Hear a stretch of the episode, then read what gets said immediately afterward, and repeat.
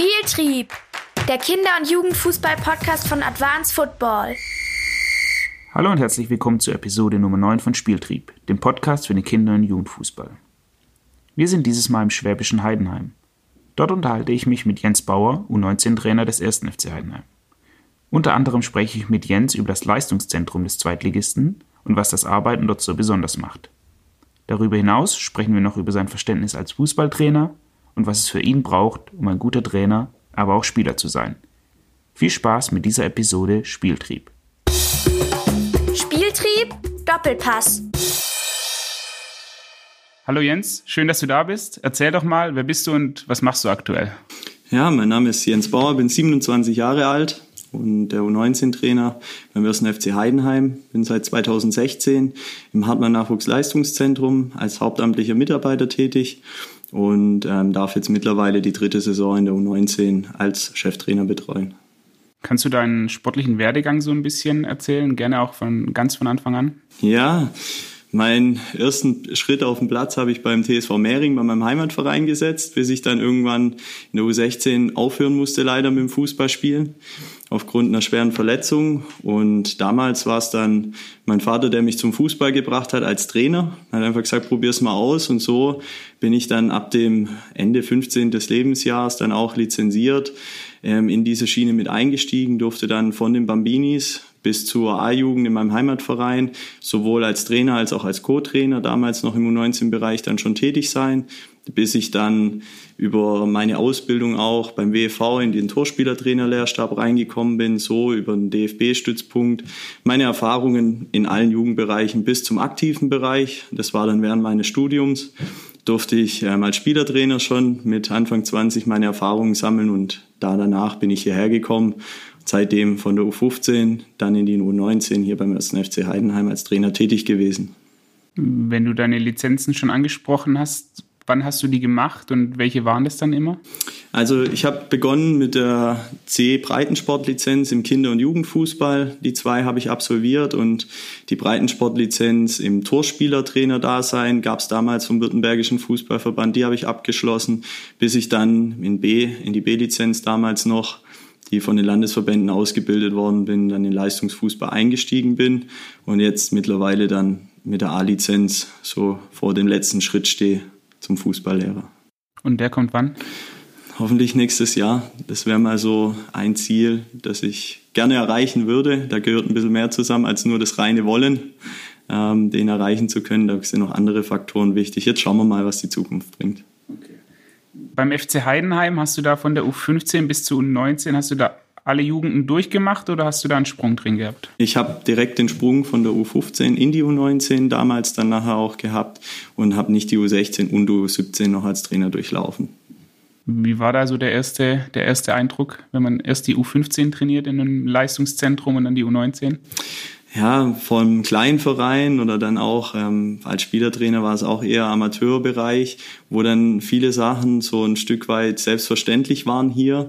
Man hat tolle Materialien, man hat gute Trainingsbedingungen, man hat ähm, immer alle Spieler im Training, was ja auch Luxus ist für einen Trainer in der Planung, in der Durchführung dann nachher. Es war schon ähm, sehr schön und auch sehr spannend, dass man einfach immer unter den Top-Bedingungen dann auch arbeiten kann. Das weiß man da sehr zu schätzen. Das war so der erste Schritt von Amateurverein rein zum ähm, Nachwuchsleistungszentrum. Und als man dann am Ende oder als dann der Wechsel war, dass ich als U15-Trainer dann in die U19 gekommen bin, da kommen ja nochmal ganz andere Eindrücke, was Spieltag drumherum, welchen Staff man dann am Wochenende auch mit zur Verfügung hat, wie viel man da noch drumherum organisieren muss, wo man als U15-Trainer das halt noch selber gemacht hat und jetzt dann Leute dafür hat. Da sind es einfach tolle Momente und auch immer wieder dann nachher interessante Erfahrungen, wo man sich mit Experten immer wieder austauschen kann. Und wir können jetzt wirklich auch sagen, dass wir von der Betreuung her für die Jungs als auch auf und neben dem Platz wirklich sehr, sehr viele ähm, Angestellte haben, die sich top um die Jungs äh, kümmern dann am Ende auch, die gut aufgehoben sind, um am Ende dann halt auch den Profifußball dort anzukommen. Das ist ihr Ziel und da tun wir alles dafür. War dir dann schon in der A-Junioren-Bundesliga, als du zu U19 gekommen bist? Ja, wir waren leider auf dem absteigenden Ast. So, da sind meistens so die Bereiche, wo man dann ähm, ab und zu auch mal einen Trainerwechsel durchführt. Wir hatten einen Punkt ähm, aus den ersten fünf Spielen und ähm, haben damit gestartet, haben dann das erste Spiel, wo ich dabei war, das war donnerstags übernommen, samstags waren wir dann in Freiburg, freitags schon hingefahren über Nacht, da haben wir dann knapp 2-1 verloren, war schon mal ein tolles Gefühl, Jungs schon mal einen schönen Schritt gemacht, schon nach den ersten zwei Tagen, das war auch ähm, für mich spannend zu sehen, nach der ersten Trainingswoche dann noch gegen KSC verloren, hier im Heimspiel in der Void Arena durften wir dann auch ähm, spielen. Und ab da haben wir dann ähm, den ersten Sieg in Kräuter Fürth am siebten Spieltag einfahren dürfen und dann bis zum Winter wirklich sehr, sehr viel gewonnen und waren dann in der Winterpause auch schon wieder auf einem einstelligen Tabellenplatz damals. Es gibt ja, man weiß ja nicht, ob es wahr ist dann immer, ähm, von Julian Nagelsmann, als er seine erste Trainingseinheit bei den, bei den Profis hatte, dass er sich ewig Gedanken gemacht hat, wie er in der Trainerkabine steht, dass er alle sieht und dass ihn auch alle, alle wahrnehmen. Kannst du dich da noch so ein bisschen zurückerinnern, wie das bei dir war, das erste Mal vor der, vor der U19 zu stehen? Ja, die Jungs, die kannten mich. Also wir haben Fördertrainingseinheiten mit den Jungs durchgeführt, wo man auch als U15-Trainer dann mit den U19-Jungs gearbeitet hat. Da war so ein Stück weit das Kennen da, natürlich aber noch auf einer anderen Akzeptanzebene, weil als U15-Trainer, wenn man da mit den U19-Jungs arbeitet, da weiß man ja immer, okay, der hat eher mit den Kleineren zu tun.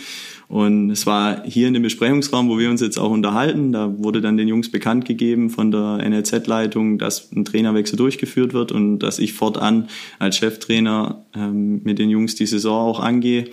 Und da war schon eine gute Spannung da, weil klar, die Jungs ähm, haben davor vielleicht immer einen salopperen Umgang mit dir gepflegt, wenn man nicht ganz so nah an der Mannschaft war und jetzt auf einmal, oh, der weiß jetzt am Wochenende entscheidet er, ob ich spiele oder nicht. Da ist Spannung da, aber ähm, die kann man dann auch relativ zügig, wenn man dann auf den Platz geht, auch in den ersten Moment dann wieder ablehnen, ablegen und wieder eine weichere Beziehung mit den Jungs dann auch führen. Lass uns mal zum, zum Leistungszentrum kommen hier in Heidenheim. Wenn du denn so ganz prägnant beschreiben müsstest, was zeichnet denn das Leistungszentrum hier aus? Ja, also wir wollen die Zukunft des Heidenheimer Fußballs sein. Und äh, wir sehen uns auch hier in der Region als Elite-Ausbildungszentrum ähm, wenn man drum herum schaut.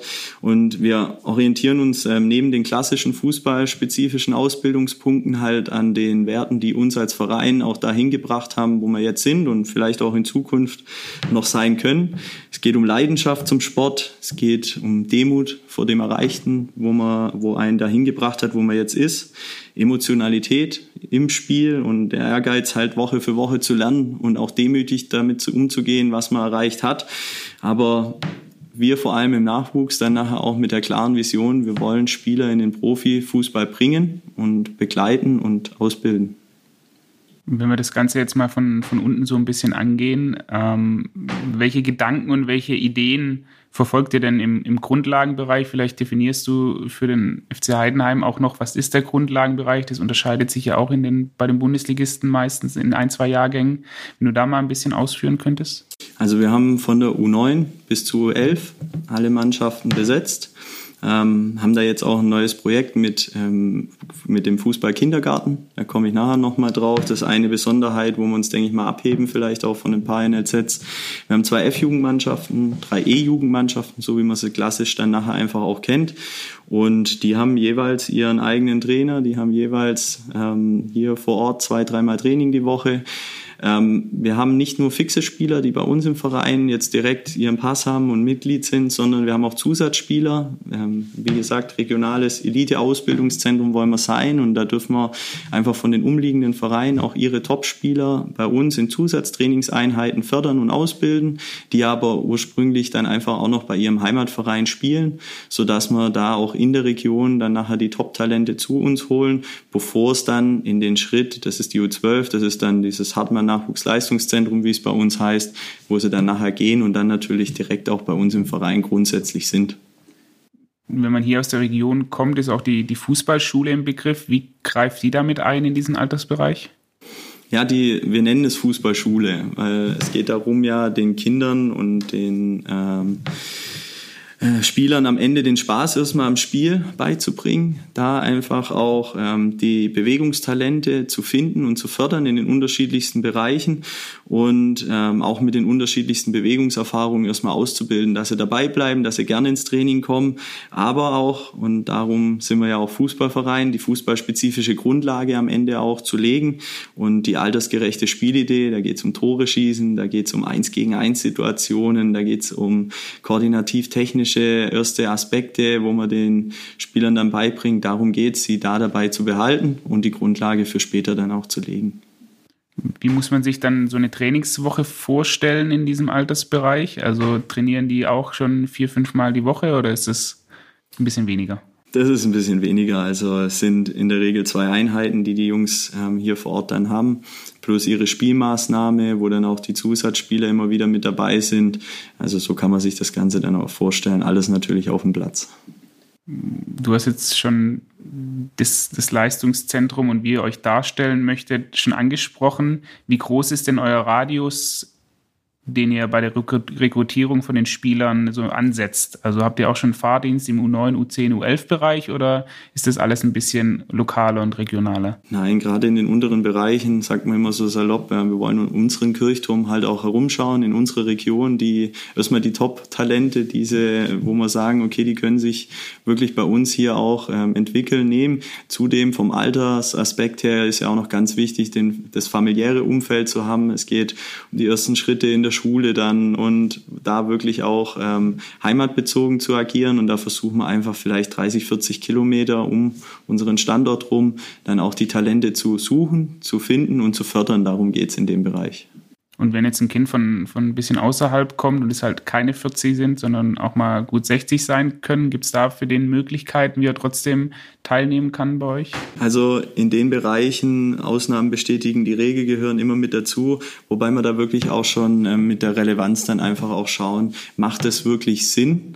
Also den Kontakt zu dem Spieler und durch einzelne Fördertrainingseinheiten, wo sie mal zusätzlich zu uns kommen, darüber kann man bestimmt im Einzelfall mal sprechen. Wir werden aber jetzt nicht isoliert in den Fahrdienst hinschicken, um den Junge dann extra für uns dann nachher auch hier abzuholen, um da den Eltern was abzulehnen, weil es geht auch einfach viel Zeit auf der Strecke dann nachher auch weg, wo die Jungs dann nicht spielen, was ja heutzutage eh in den Bereichen viel zu kurz kommt. Und dem wollen wir einfach entgegenwirken und versuchen dann erst in den Bereichen, wenn es dann Richtung Nachwuchsleistungszentrum geht, wenn die Fahrdienste dann auch greifen, dass wir in diesen Bereichen, wenn unser persönlicher Radius dann auch erweitert wird, da dann erst mit dem Spieler bis dahin im guten Kontakt zu bleiben, offen, transparent zu sein, ähm, wie wir sind und dann nochmal darüber zu sprechen, wenn es dann auch in unsere Statuten passt darfst du in dem Bereich, musst du jetzt nicht darauf antworten, aber auch so ein bisschen über Scouting reden? Also wie läuft das in diesem Altersbereich ab? Das ist ja vor allem U9, U10, U11 Bereich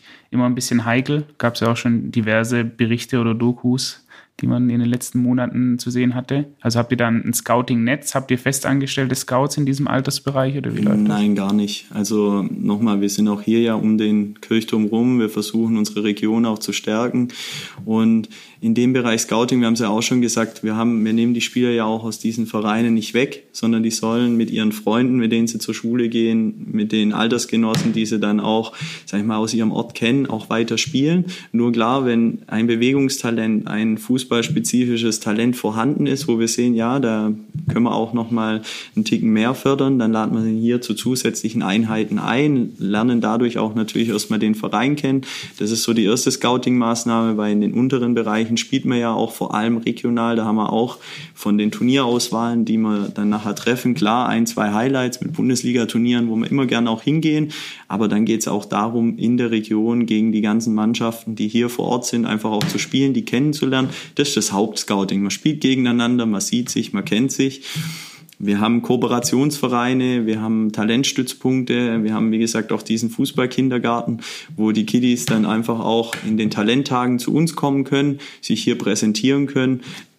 In den Bereichen ist das als Scouting ähm, in unserem Bereich vollkommen ausreichend, weil wir nochmal auch regional den Bezug behalten möchten.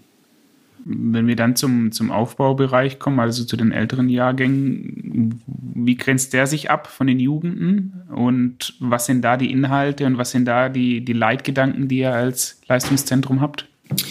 Also im DC-Jugendbereich U12, U13, U14, U15 sind wir ähm, jeweils mit einer Mannschaft dann nachher auch äh, besetzt. Das sind so die ersten Nachwuchsleistungszentrumsmannschaften dann auch explizit, wo man in den Bereichen klar, man hört immer das goldene Lernalter, optimale Voraussetzungen in Teilbereichen für den Jungs, wo wir sagen, die koordinativ-technische Grundlage wird hier gelegt, wo man wirklich auch in der Vielseitigkeit mit den Jungs dann versuchen zu arbeiten, ihnen alles beizubringen, so viel wie möglich und ähm, das mal zum einen. Zum anderen geht es darum, die ersten individualtaktischen Themen bis hin zum gruppentaktischen Thema äh, mit den Jungs anzuschneiden hier gehen wir von oben nach unten. Wir haben Leitprinzipien, wir haben eine klare Vorstellung, wie wir Fußball spielen wollen.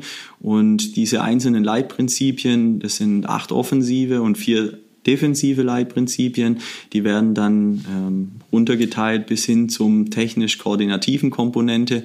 Und da versuchen wir dann ähm, in Jahresschwerpunkten das auf die jeweiligen Wochen runterzubrechen, dass wir eine ganzheitliche Ausbildung haben und in dem Bereich die individual- und gruppentaktische Grundlage dafür zu legen, dass wir im Leistungsbereich dann an dieses Konzept, an den roten Faden dann am Ende auch anknüpfen können. Darfst du ein Leitprinzip äh, beispielhaft nennen oder ist das top secret?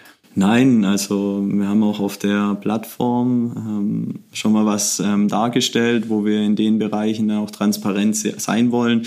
Wir haben zum Beispiel, ähm, wir agieren im Raum im Ballgewinnverhalten, doch je näher wir zum Tor kommen, umso mannorientierter wollen wir sein. Das Leitprinzip heißt dann, wir agieren im Raum, je näher zum Tor, desto näher zum Mann.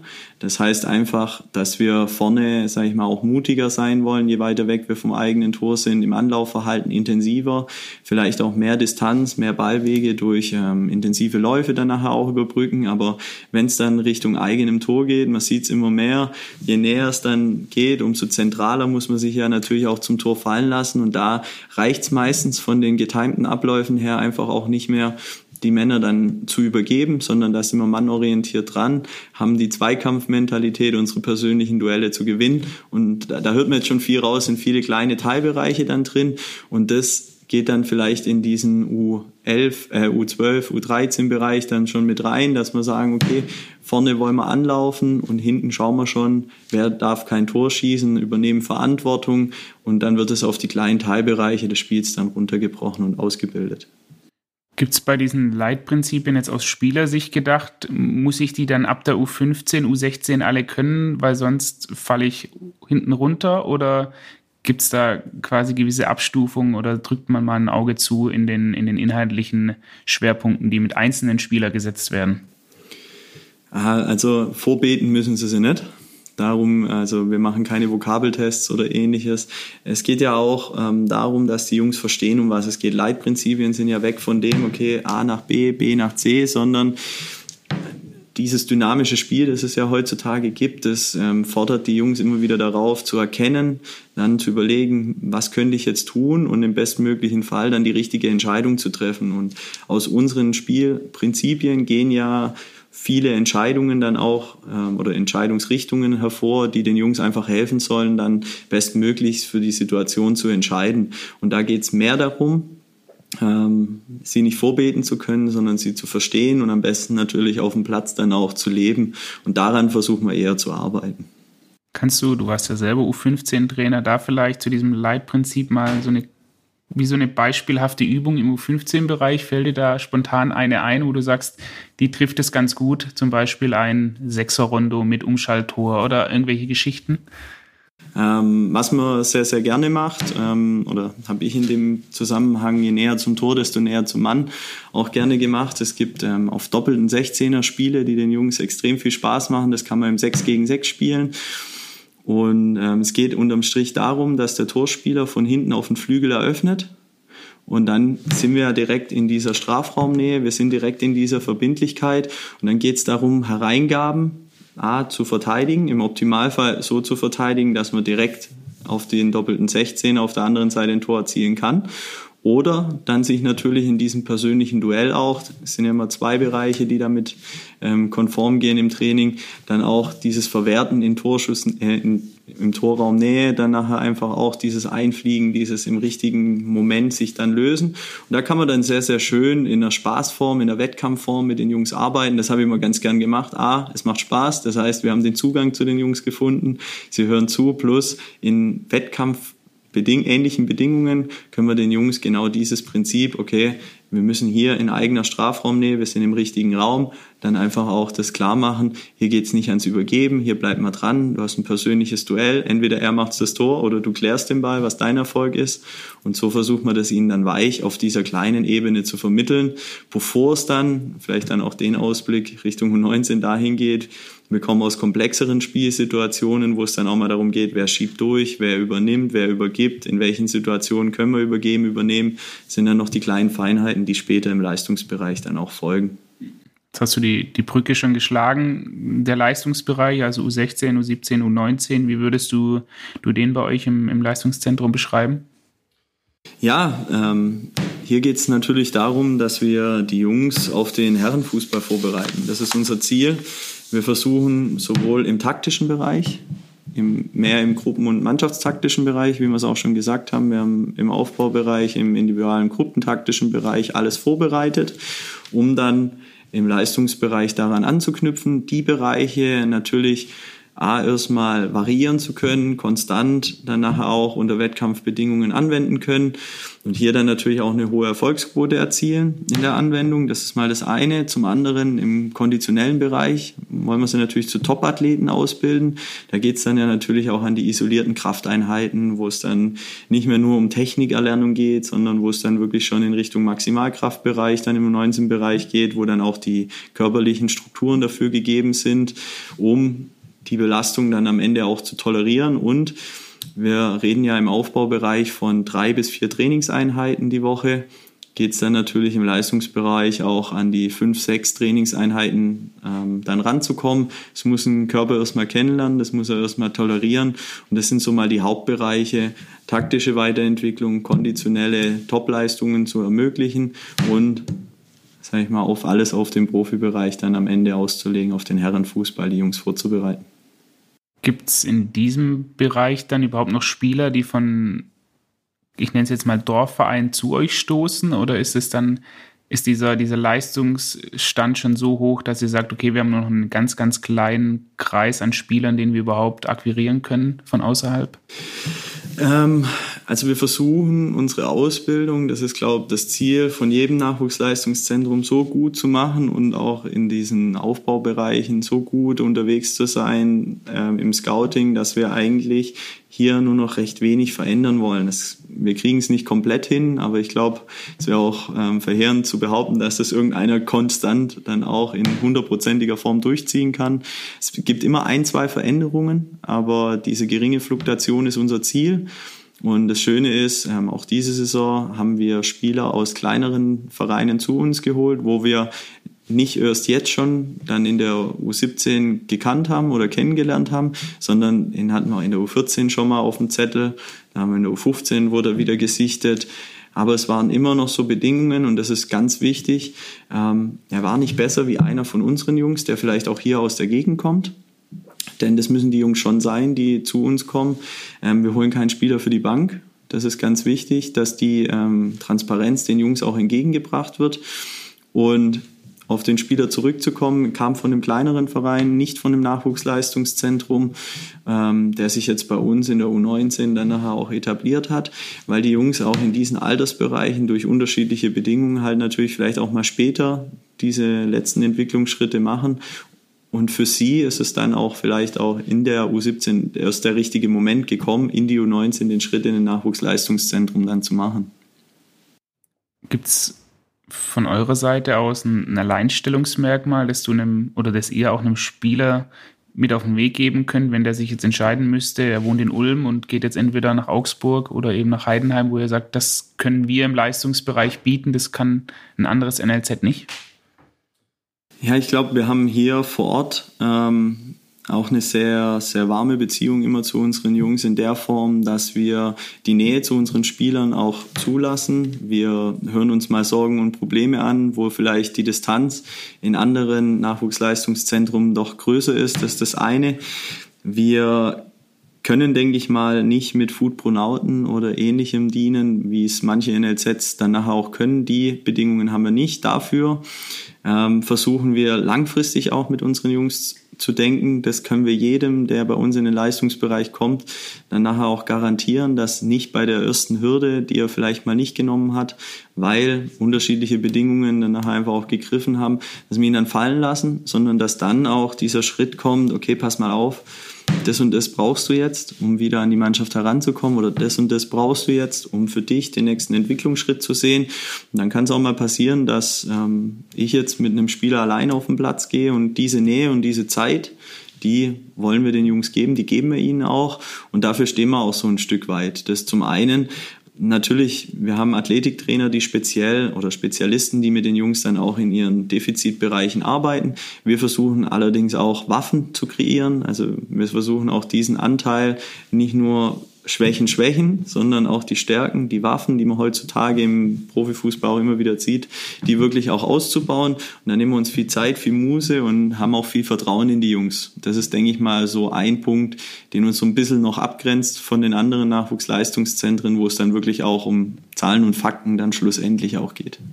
Jetzt hast du den, den Staff schon so ein bisschen angesprochen. Gibt es denn neben Athletiktrainern im ganzen LZ noch andere ja, Experten in verschiedenen Bereichen? Ja, also wir haben jetzt aktuell, habe ich noch diesen Videoanalysebereich unter mir, wo ich noch so ein Stück weit strukturell dann nachher auch ähm, mit den Trainerkollegen arbeiten darf. Dann klar, wir haben einen Reha- und Athletiktrainer, der hier hauptberuflich ist, der dann auch mit nebenberuflichen Athletiktrainern in den unteren Bereichen am Ende arbeitet. Ähm, wir haben mit ähm, unserem Leiter der Fußballschule natürlich einen, der speziell nur für diesen Fußballschulbereich zuständig ist, wo auch nochmal zwei hauptamtliche Mitarbeiter ihn unterstützen in den ganzen Projekten, die auch in unserer Region dann am Ende laufen. Und so ähm, haben wir für die jeweilige Betreuung, wir haben einen, unser U15-Trainer betreut nebenher noch die Internatsjungs im pädagogischen Bereich, unterstützt er da, sage ich jetzt mal, den Internatsleiter, der bei uns separat, der nicht über unseren Verein ist, aber der separat in diesem Fechtzentrum bei uns arbeitet. Und so hat jeder Trainer so ein Stück weit sein Spezialgebiet, wo er nebenher dann nachher unterstützt und auch detailliert dann versucht, ähm, ja, uns stetig weiterzuentwickeln. Das ist ganz wichtig. Apropos Entwicklung, gibt es so für die nächsten zwei, drei, vier Jahre, gibt es dann Projekt oder etwas, auf das ihr, das ihr ein Stück weit hinarbeitet? In Form von Infrastruktur oder bis dahin möchten wir nochmal zwei neue hauptamtliche Stellen im sportlichen Bereich geschaffen haben. Gibt es da irgendwas zurzeit, was, was aktuell ist? Also wir sind jetzt stetig gewachsen äh, in den letzten Jahren, seit ich 2016 da bin. Als ich am Anfang noch als Praxisstudent reingeschnuppert habe, waren es vier Mitarbeiter. Jetzt sind wir mittlerweile bei um die 16. Also man sieht schon, dass in der Zeit schon einiges ging. Ich glaube, man muss es nicht speziell ähm, auf Personen jetzt dann auch spezifizieren. Es gibt immer Bereiche, in denen man sich weiterentwickeln kann und wo man schauen möchte, dass man Schritte nach vorne macht. Die ähm, bedingen aber auch viele Bereiche drumherum. Da ist jetzt explizit, kann ich da nicht so detailliert Auskunft darüber geben. Da ist eher die Leist also die, das Nachwuchsleistungszentrum unser Leiter, der Herr Bastendorf, dann nachher auch dafür zuständig. Und wenn du dir jetzt was wünschen dürftest, sowas wie ein Footbonaut zum Beispiel? ah, gute Frage. Ähm, so eine Sache, die du jetzt bist ja bei den Bundesligaspielen auch immer viel unterwegs, wo du sagst, das wäre richtig geil immer einen Videoanalysten vor Ort zu haben, der, sage ich jetzt mal, auch während dem Spiel die Szenen nochmal schon vorbereitet für die Halbzeitpausen, um dort einfach auch nochmal detaillierter, nicht nur in Wort und Sprache mit den Jungs an der Tafel zu verdeutlichen, sondern dann auch natürlich in Bild und in der Aktion den Jungs das einfach nochmal an sich selber dann nachher demonstrieren zu können. Das wäre das wär was Tolles. Du hast vorhin schon deinen Werdegang beschrieben. Ähm, lass uns nochmal zurückkommen oder ein bisschen spezieller werden bei der Trainerrolle. witzigerweise hinter dir äh, Leitfaden Coaching auf einem, auf Plakat ausgeführt. Ähm, wie wird denn die Rolle des Trainers, und da darfst du gerne auch wieder ein bisschen weiter ausschweifen, die Rolle des Trainers beim FC Heidenheim gesehen? Ja, ähm, ich darf was zitieren von einem Herrn Pelé, den man bestimmt kennt. Das beschreibt es aber ganz gut. Ähm, der sagt, Erfolg ist kein Zufall, sondern es ist harte Arbeit, Ausdauer, Lernen, Studieren, Aufopferung. Und jetzt kommt der Punkt, jedoch vor allem Liebe zu dem, was du tust oder dabei bist zu lernen. Also das prägt uns hier wirklich auch so ein bisschen. Wir sind mit Feuer und Flamme in unserem Beruf hier dann nachher auch dabei, Spieler weiterzuentwickeln, Wegbegleiter zu sein, ähm, auf dem steinigen Weg, sage ich jetzt mal, Richtung Profibereich, den sie dann auch durchgehen möchten. Da kann man, denke ich mal, für jeden Trainer hier die Hand ins Feuer legen, dass das ihn dann nachher auch besonders ausmacht zu den äh, anderen Qualifikationen, die alle mitbringen. Und wir versuchen da einfach auch, ähm, und das ist auch unser Anspruch, jeden Spieler von seinem Standpunkt dann auch abzuholen und für ihn den individuellen Weg dann am Ende auch zu kreieren, um ihn dann bestmöglich, sage ich mal, oder weitestmöglichst Richtung Profibereich dann schieben zu können, ihn begleiten und unterstützen zu können. Das macht die Trainerrolle hier am Ende auch aus, Wegbegleiter sein zu können. Ab wann sind denn die Trainer bei euch hauptamtlich? Also es ist ganz unterschiedlich. Wie vorher bereits erwähnt, haben wir in der Fußballschule bereits hauptamtliche Trainer. Ähm, wir haben der U15-Trainer ist hauptberuflich, der nebenbei noch mit den Jungs im Internat arbeitet, der U16, 17. Trainer ist hauptberuflich wie in der U19. Ähm, den Chef, den Co., den Torwart und den Athletiktrainer hauptberuflich. Also das ist wirklich ähm, ganz unterschiedlich, aber von oben bis unten versuchen wir halt die hauptamtlichen Stellen so optimal zu besetzen, dass die Ausbildung und ähm, dann nachher einfach auch die Betreuung der Jungs bestmöglich gewährleistet ist mit den Strukturen, die wir hier vorhaben. Jetzt hast du vorhin auch bei dem Pelé-Zitat vorgelesen, dass diese Weiterentwicklung und dieses immer weiterlernen unabdingbar ist. Welche, welche Möglichkeiten bietet ihr da euren Trainern, sich weiterzuentwickeln und voranzukommen? Also es finden regelmäßig interne Trainerfortbildungen statt. Ähm, über den DFB gibt es externe Trainerfortbildungen, wofür man dann auch immer freigestellt wird. Das ist auch ganz wichtig, dass man in den Bereichen unterwegs sein kann. Die Lizenzierungen werden möglich gemacht, wenn ähm, noch Lizenzierungsschritte möglich dann nachher auch sind. Und dann kommt es auf die Person an. Also in welchem Bereich ist er tätig, in welchem Bereich möchte er sich dann nachher auch weiterentwickeln. Da schaut man dann natürlich auch mal über diesen Tellerrand hinaus. Und ähm, hier kann man wirklich sagen, unterstützt, begleitet und macht der Verein auch vieles möglich.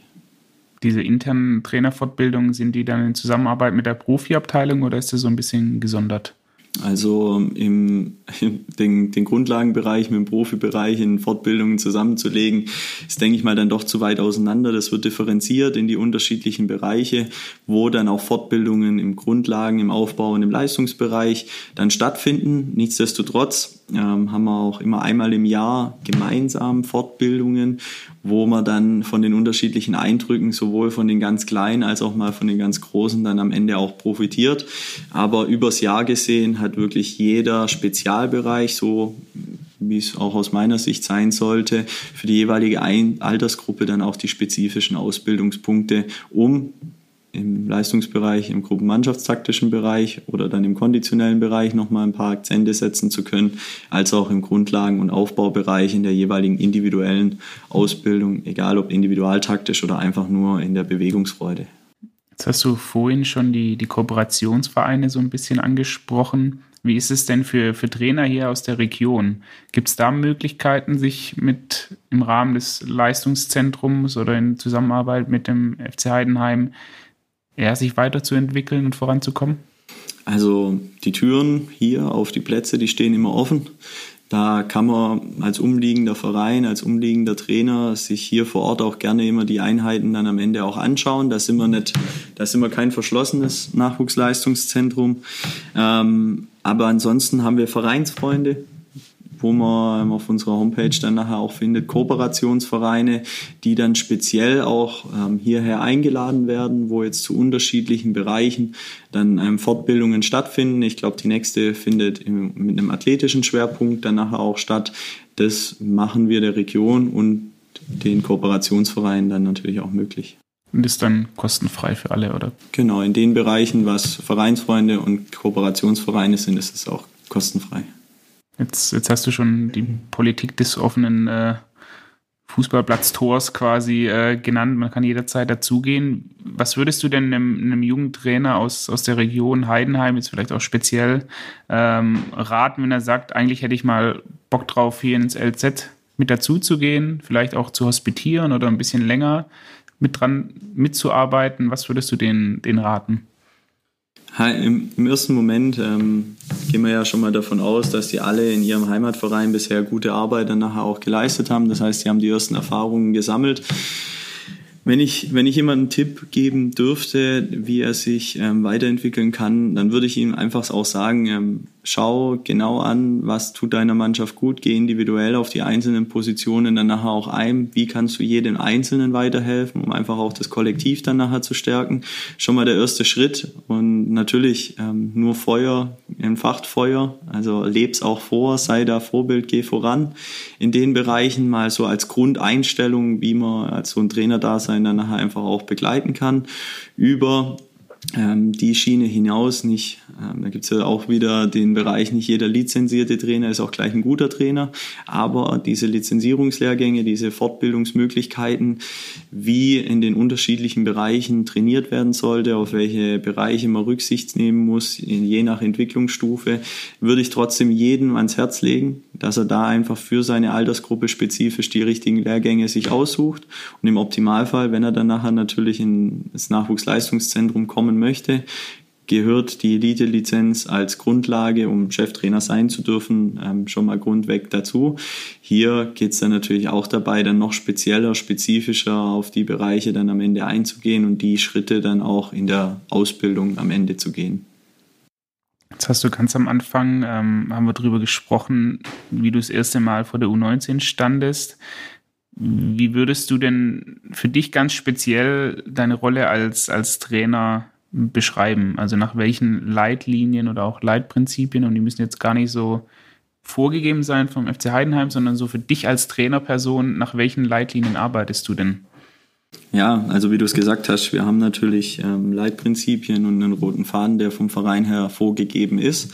An den richten wir uns auch, da differenzieren und spezifizieren wir unser Training. Das ist aber auch mal nur die Hülle, weil jetzt geht's ja natürlich dann auch in die Detailarbeit. Ähm, man kann eine Übung sehen, ähm, aber sie dann am Ende auch umzusetzen.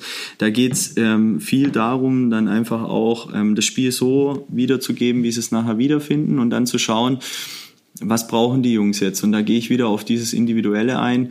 Es gibt Übungsformen und ähm, spezielle Leitlinien, die ich verfolge, wo ich sage, wir versuchen den Jungs ähm, Lösungen nicht ähm, vereinfacht vorzugeben, sondern in der Breite, damit sie nachher einfach auch ein Spektrum im Spiel wiederfinden können. Und da ist es tagesformabhängig, wie man, wie man den Jungs das vermitteln kann. Es gibt Tage, da verstehen sie es recht schnell dann muss man immer auch so einen Plan B in der Tasche haben, wie man den Jungs, sag ich mal, das, die Übungsform auch erschweren kann, damit kein zu schneller Erfolgsgedanke und auch vielleicht eine Langeweile dadurch entsteht.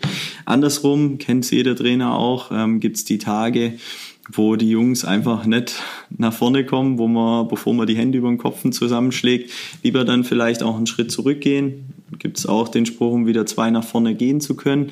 Und das macht so ein Trainer unterm Strich auch aus, eine Übungsform sowohl nach vorne als auch nach hinten korrigieren zu können und das in, immer individuell auf die aktuelle Mannschaftssituation dann nachher auch abzustimmen. Das ist mal das eine, wie man rein nur mit so einer Übungsform arbeiten sollte.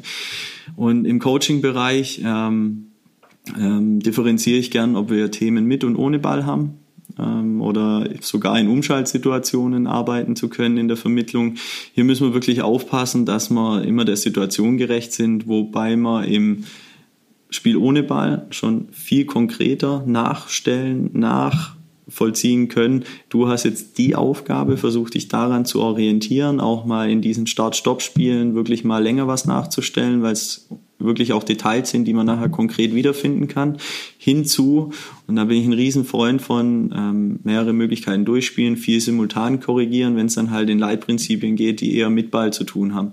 Weil es gibt nicht immer diese richtige Lösung, wo wir als Trainer außen dann auch sehen, sondern da sich auch mit dem Spieler zu unterhalten, wie hast du es wahrgenommen, welche Lösung gibt es dann hier gerade, da würde ich dann eher dazu raten, Spiel laufen zu lassen und nur wirklich in ganz bestimmten Momenten anzuhalten, aber hier dann auch mehr Lösungen des ähm, eigenen Spielers dann nachher auch in, in Erwägung zu ziehen und sich mit ihm dann auch auszutauschen.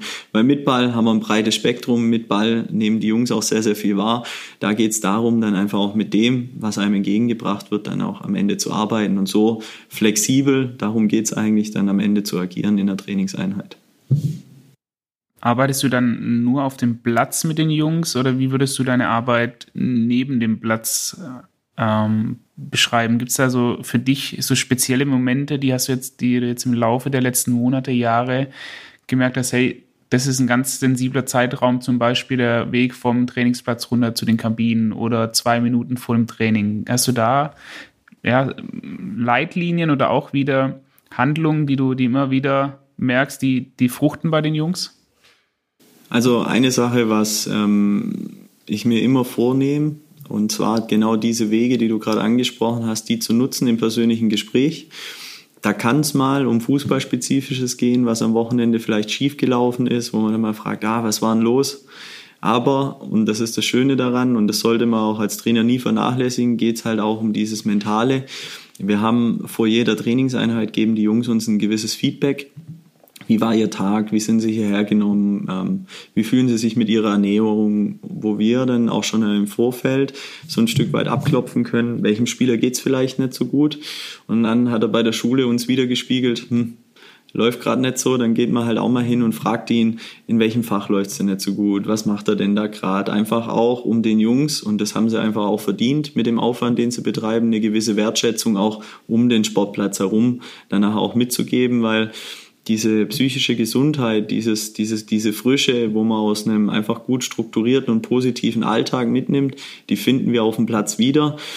Und da ist eine Geschichte, wo ich sage, die habe ich jetzt in den letzten Jahren immer wieder gefunden und so geht es einfach auch, wenn man auf solche Themen keine Rücksicht nimmt.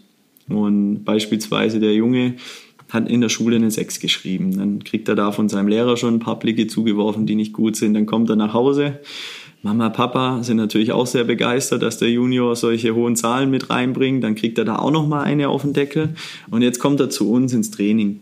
Und jetzt macht er die ersten Aktionen schlecht, hat hier einen Dreher drin oder kommt einfach nicht an die Leistungsgrenze. So, jetzt kriegt er von uns auch noch mal eine auf den Sack. Dann bricht für ihn eine ganze Welt zusammen. Hier können wir dann nachher natürlich auch stabilisierend wirken und sagen, wir nehmen auf diese Teilbereiche auch in gewisser Weise Rücksicht so dass wir dadurch dann auch einen ganz anderen Zugang zu dem Spieler dann nachher generieren und nicht nur da und da, sage ich jetzt mal, ähm, nicht nur in der Schule und auch ähm, von daheim, sage ich jetzt mal, die Sanktionen mitzunehmen. Das heißt nicht, dass wir sie hier wieder aufbauen müssen, aber es gibt ein Gefühl, wie man dann mit dem Junge umgeht und es zahlt er einem dann am Ende zurück, entweder durch seine Aufnahme in den unterschiedlichsten Ausbildungsbereichen, als auch im persönlichen Gespräch, in der Art und Weise, wie man dann in der Mannschaftsführung agiert um in diese persönlichen Gespräche reinzukommen, braucht es ja eine gewisse Struktur, die man für sich als Trainer im, im, im, wöchentlichen Arbeiten hat.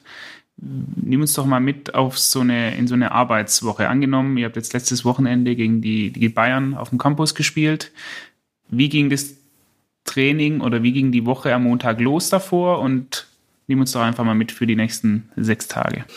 Ja, wir haben in der wir hatten Länderspielpause davor, deswegen war es ein bisschen entspannter ähm, in der Woche zuvor. Aber in der Regel haben wir am Samstag hatten wir ein Testspiel und dann trainieren wir sonntags, damit wir gleich am Tag danach zum einen in der Videoanalyse detailliert das Spiel direkt nachbereiten können und es damit auch abzuschließen, ist auch ganz wichtig. Und im regenerativen Bereich mit den Jungs, die viel Spielzeit hatten, direkt die Regeneration wieder einleiten zu können, als auch mit den Spielern, die nicht so viel zum Einsatz gekommen sind, dieses Spielersatztraining zu pflegen, dass wir alle Spieler im gleichen Rhythmus haben und dass alle Spieler sich auch konstant entwickeln können. Montags ähm, in der Trainingswoche geht es für uns darum, das Wochenende nachzubereiten, sowohl in Schrift, da geht es auch darum, sich mit der NLZ-Leitung, mit der sportlichen Leitung auszutauschen, was war gut, was war schlecht. Und am Montag sind wir und speziell ich dann auch schon wieder auf den nächsten Gegner fokussiert, wo wir sagen, wir bereiten die letzten Spiele des Gegners einfach auf, wie hat er gespielt. Wir versuchen analog zu unseren übergeordneten Leitprinzipien dann auch diese spezifischen Themen in unsere Ausbildung mit zu implementieren, dass wir uns da auch fürs Wochenende dann auch schon trotz Ausbildungsgedanke, der immer im Vordergrund steht, auch spezifisch auf den Gegner vorbereiten können. Das findet am Montag statt in der Videoanalyse ähm, in den Teilbereichen Standards, ähm, wann ordnen wir die in der Woche ein, dann geht es um Spiel ohne Mitball, in welchen Ausbildungspunkten passt es dann gut dazu, dass wir es in die Woche mit reinnehmen können. Es wird alles am Montag entschieden, es wird auch am alles am Montag dann finalisiert in der Trainingsvorbereitung. Und am Dienstag haben wir dann den ersten Doppeltrainingstag, wo die Jungs vormittags äh, spezifisch im Athletikbereich dann auch isoliert im Kraftraum arbeiten. Ähm, hier haben wir dann die erste Möglichkeit, individuell mit den Jungs dann auch schon parallel zu arbeiten. Man kann sich das so vorstellen, das sind zwei Trainingsgruppen. Das heißt, immer eine Trainingsgruppe hat Pause und mit denen ist man dann gern mal auf dem Platz oder nimmt sie speziell für individuelle Videoanalysen her. Und nachmittags haben wir dann die zweite und die erste Mannschaftstrainingseinheit auf dem Platz. So sieht der Dienstag aus. Mittwoch haben dann wir als auch die Jungs frei.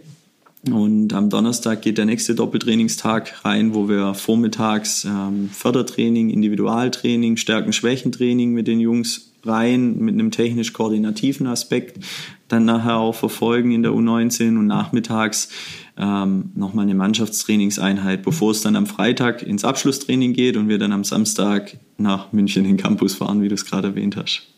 Und erfolgreich wart. Und erfolgreich waren, genau, richtig. Ähm, wie würdest du denn deine Rolle während so einem, so einem Training beschreiben? Du hast schon so ein bisschen, ein bisschen Einblick gegeben. Spielst du da auch mit dein, deinem Coaching-Verhalten und auch mit deinem, mit deinem Aktivitätslevel? Also kannst du da vielleicht so ein paar Einblicke mal geben in deine, in deine Arbeit? Ja, also wie auch vorher mal angerissen, es kommt auf den, auf, auf den Inhalt an. Also wenn wir gerade auch ähm, die Jungs zum Beispiel ganz frisch da haben. Wir haben mit den ersten Aktionen dann Erfolgserlebnisse auch geschaffen und es funktioniert. Dann geht es natürlich an mich auch ran und zu sagen, okay, jetzt gehen wir direkt den nächsten Schritt. Dann versuche ich natürlich viel dann nachher auch durch die, durch die Anpassungen dann nachher zu verändern, dass die Jungs immer wieder dann neue Herausforderungen haben. Und hier ist natürlich auch viel Coaching gefragt.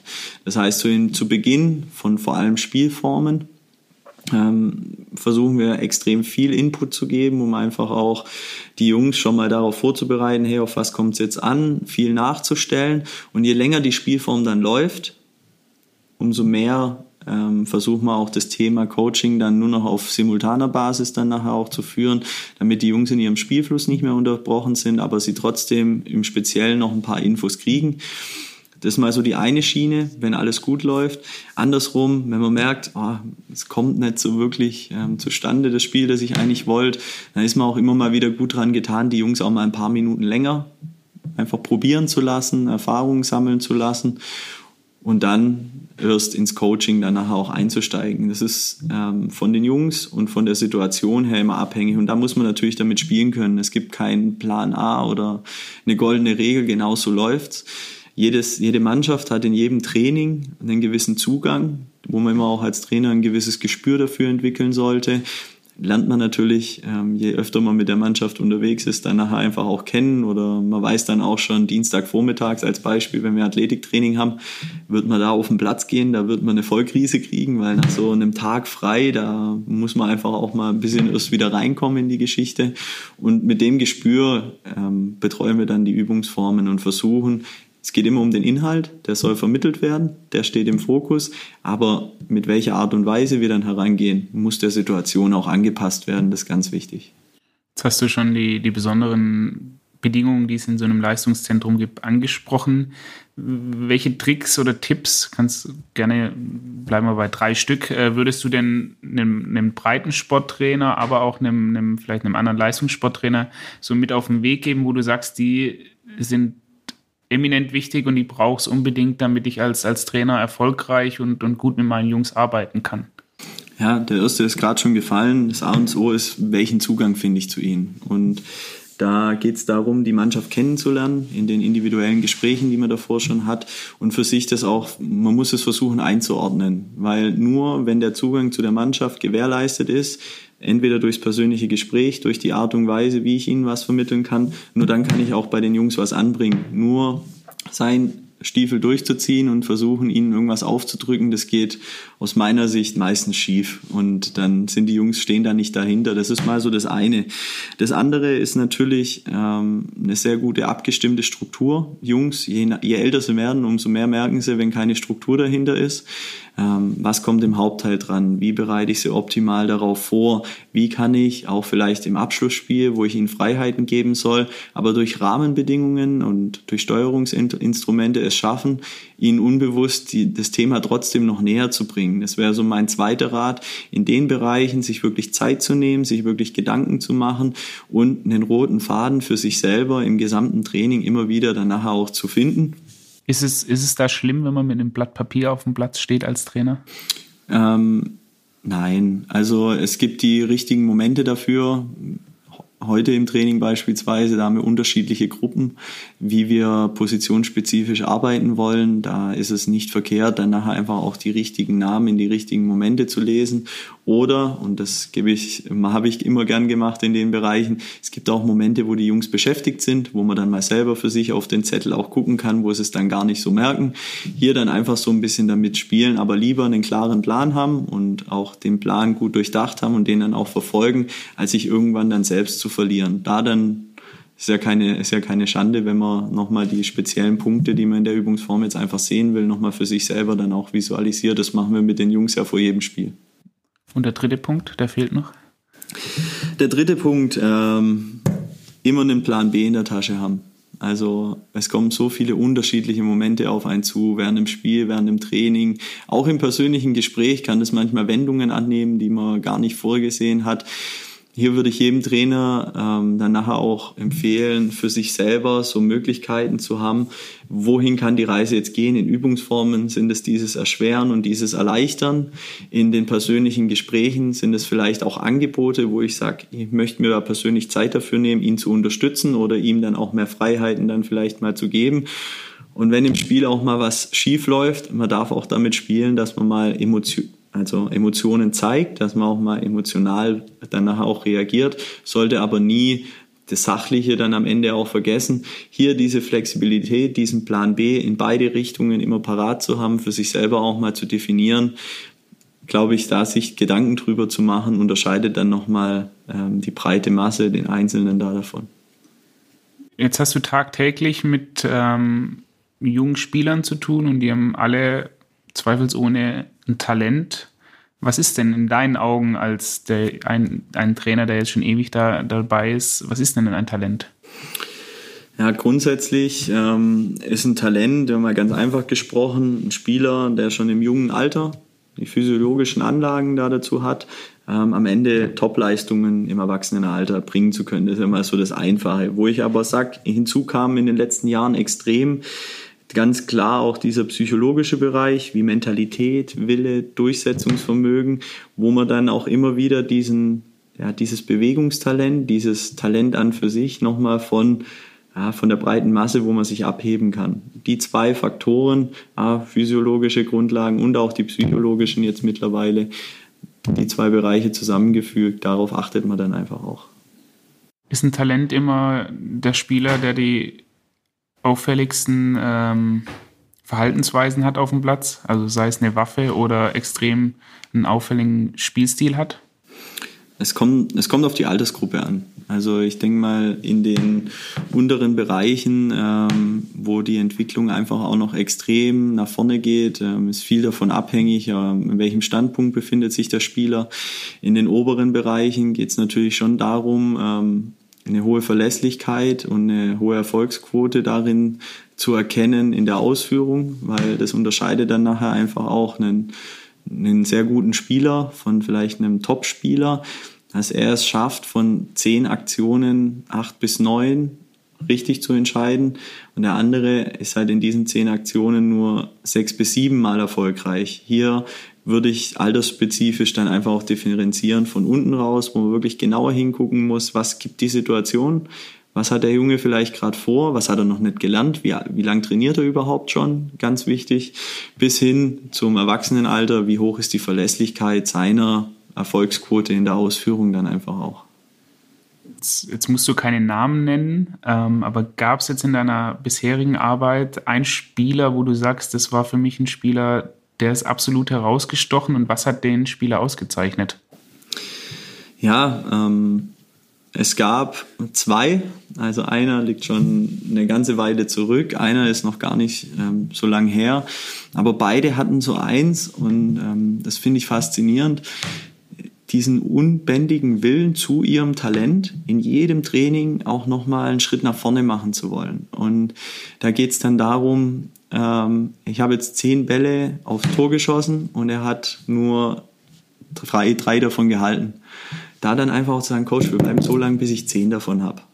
Einfach so diesen, diesen motivationalen Aspekt zu, und das gehört damit dazu, zu dem Grundanlagen, zu diesem Talent auf der jeweiligen Position, das er eh schon mitgebracht hat, war das wirklich dieser explizite Punkt bei beiden, der vorhanden war, mehr zu tun, einfach auch nochmal sich über Momente vielleicht auch kurz aufzuregen, weil es nicht funktioniert hat, aber im nächsten Moment schon wieder die, die Überzeugung haben, okay, jetzt kann ich es wieder richtig machen. Diese, diese Mentalitätsschiene, muss ich schon sagen, ähm, begeistert mich und hebt einen Spieler von der breiten Masse dann einfach ab, wie wir es vorher gesagt haben. Es gibt viele talentierte Spieler, die ähm, körperlich gesehen alles mitbringen, aber unterm Strich, ähm, hat mein Trainer gesagt, Hals aufwärts nicht Profis sind, nur halt ab, Hals abwärts. Das ist ein ganz prägnanter Satz aus der letzten Jahre. Um, um dieses Thema so ein bisschen abzuschließen, welche Maßnahmen und Voraussetzungen müssen denn sowohl von mir als Trainer als auch von Vereinsseite gegeben sein, um so ein Talent einerseits entwickeln zu können, aber auch sich quasi ja, sich selbst entfalten lassen zu können. Das ist ja zum einen klar, ich kann jeweils die Rahmenbedingungen vorgeben, aber ich kann das ja noch so ein bisschen stimulieren mit meine Art als Trainer? Ja, zum einen geht es natürlich in den unteren Bereichen dazu, ähm, den Erfolgsgedanke wegzunehmen, sondern die Erfolgserlebnisse danach einfach auch zu schaffen. Wir wollen Tore erschießen, wir wollen Begeisterung wecken. Ähm, wir haben in unserem Grundlagenbereich ein ganz schönes Ziel, wo wir immer sagen, wir wollen jeden Spieler gleichermaßen auf jeder Position spielen lassen, wo es dann während dem Spiel immer wieder rotiert. Und ich glaube, da müssen wir als Trainer vor allem in den unteren Bereichen einfach auch über den Tellerrand hinausschauen, weil es geht um die Kinder und es geht nicht um meinen persönlichen Erfolg jetzt vorneweg. Hier ist, denke ich mal, ein ganz wichtiger Punkt dadurch schon mal gegeben. Je weiter es dann geht, um, um es mal als Trainerrolle dann daraus da auch zu sehen, es geht für uns, uns weiterzubilden, um uns weiterzuentwickeln. Ähm, wir haben es vorher angesprochen, nicht jeder lizenzierte Trainer ist gut, aber Lizenzierung bedeutet dann halt einfach auch Ausbildung, es bedeutet Wissen, es bedeutet Kompetenz. Was braucht mein Spieler jetzt, es besser einordnen zu können, da auch den Plan B habe, habe ich vorher auch angesprochen, den dann auch anwenden zu können, weil ich ein breites Allgemeinwissen dann nachher auch habe. Das muss ich als Trainer dann nachher auch als Grundlage mitbringen. Und von Vereinsseite aus, klar, ähm, geht es um Rückhalt, geht es um Vertrauen, es geht um vor allem in den Grund- und Aufbaubereichen, geht es um langfristiges Denken, wo man sagen, egal ob der Spieler jetzt noch klein ist, ähm, oder ob er jetzt schon extrem groß ist. Es geht um das Potenzial, das man darin sieht, weil kleine Spieler schaffen es manchmal nicht, einen Diagonalball zu spielen, weil die Kraft noch fehlt, aber er sieht ihn. Und da hinzuschauen ähm, und da auch dem Trainer das Vertrauen zu schenken, hey, du siehst das in ihm, wir unterstützen das und wir schauen mal, wie die nächsten drei Jahre sind, bis in den Leistungsbereich rein. Das kann der Verein dann natürlich als Hilfestellung in den Rücken dann auch immer bieten zur Abschlussfrage. Du hast eine Regel bzw. Vorgabe frei, die du in allen Nachwuchsabteilungen der 25.000 Vereine in Deutschland zur Pflicht machen könntest. Welche wäre das denn? Und dabei ist völlig egal, wie viel das kostet oder wie aufwendig das ist. Ja, ähm, Individualisierung ist bei mir schon viel rausgekommen jetzt in unseren Gesprächen, aber genau darauf würde ich es einfach auch mal ähm, ummünzen. Einmal pro Training mit einem Spieler bewusst und mit jedem Spieler, jedem Spieler gleichermaßen, ob aktueller Topspieler oder nicht, ein Gespräch zu führen, individuell zu trainieren oder auch mal ein Video mit ihm danach zu bereiten. Das würde ich gerne als Vorgabe ähm, dann auch in alle implementieren, wenn ich es dürfte, weil es geht einfach damit ähm, einher, dass man sich mit den Spielern auseinandersetzt, dass man Zugang kriegt persönlich als auch sportartspezifisch dann jeweils. Ich glaube, da können wir über den Tellerrand auch rausschauen. Da geht es auch in den anderen Bereichen da herum. Und gefühlt ähm, steht so dieser Erfolg der Mannschaft und auch dieses Gruppenmannschaftstaktische, vor allem in den oberen unteren Bereichen. Ich möchte am Wochenende gegen den Club XY nicht verlieren, mehr im Vordergrund als ich möchte es hinbekommen, dass der und der Spieler heute zwei Tore schießt. Wie kriege ich ihn dazu hin? Oder für den anderen ist es ein Erfolgserlebnis, dass er, sage ich mal, sicher den Ball immer von A nach B spielen kann, zuverlässig, dass er lacht während dem, was er macht und dass er nicht Angst hat, wenn er den Ball jetzt quer spielt, dass er vom Trainer wieder was entgegenbringt. So dieses Gefühl vermitteln und auch diese individualisierte Arbeit wieder mal in den Vordergrund zu bringen. Das wäre schön. Jens, vielen Dank für deine Zeit. Ich danke dir, schön, dass du da bist. Doppelpass. Das war das Gespräch mit Jens Bauer. Ihr habt Vorschläge für weitere Gäste bzw. möchtet uns Feedback zur Episode geben? Dann kontaktiert uns gerne über alle gängigen Social Media Kanäle oder unsere Website. Sollte euch unser Spieltrieb-Podcast gefallen, dann würden wir uns über eine Bewertung bei Apple Podcast oder ein Abo auf allen anderen gängigen Plattformen wie zum Beispiel Spotify oder Deezer freuen. Bis dahin macht's gut, eine schöne Zeit.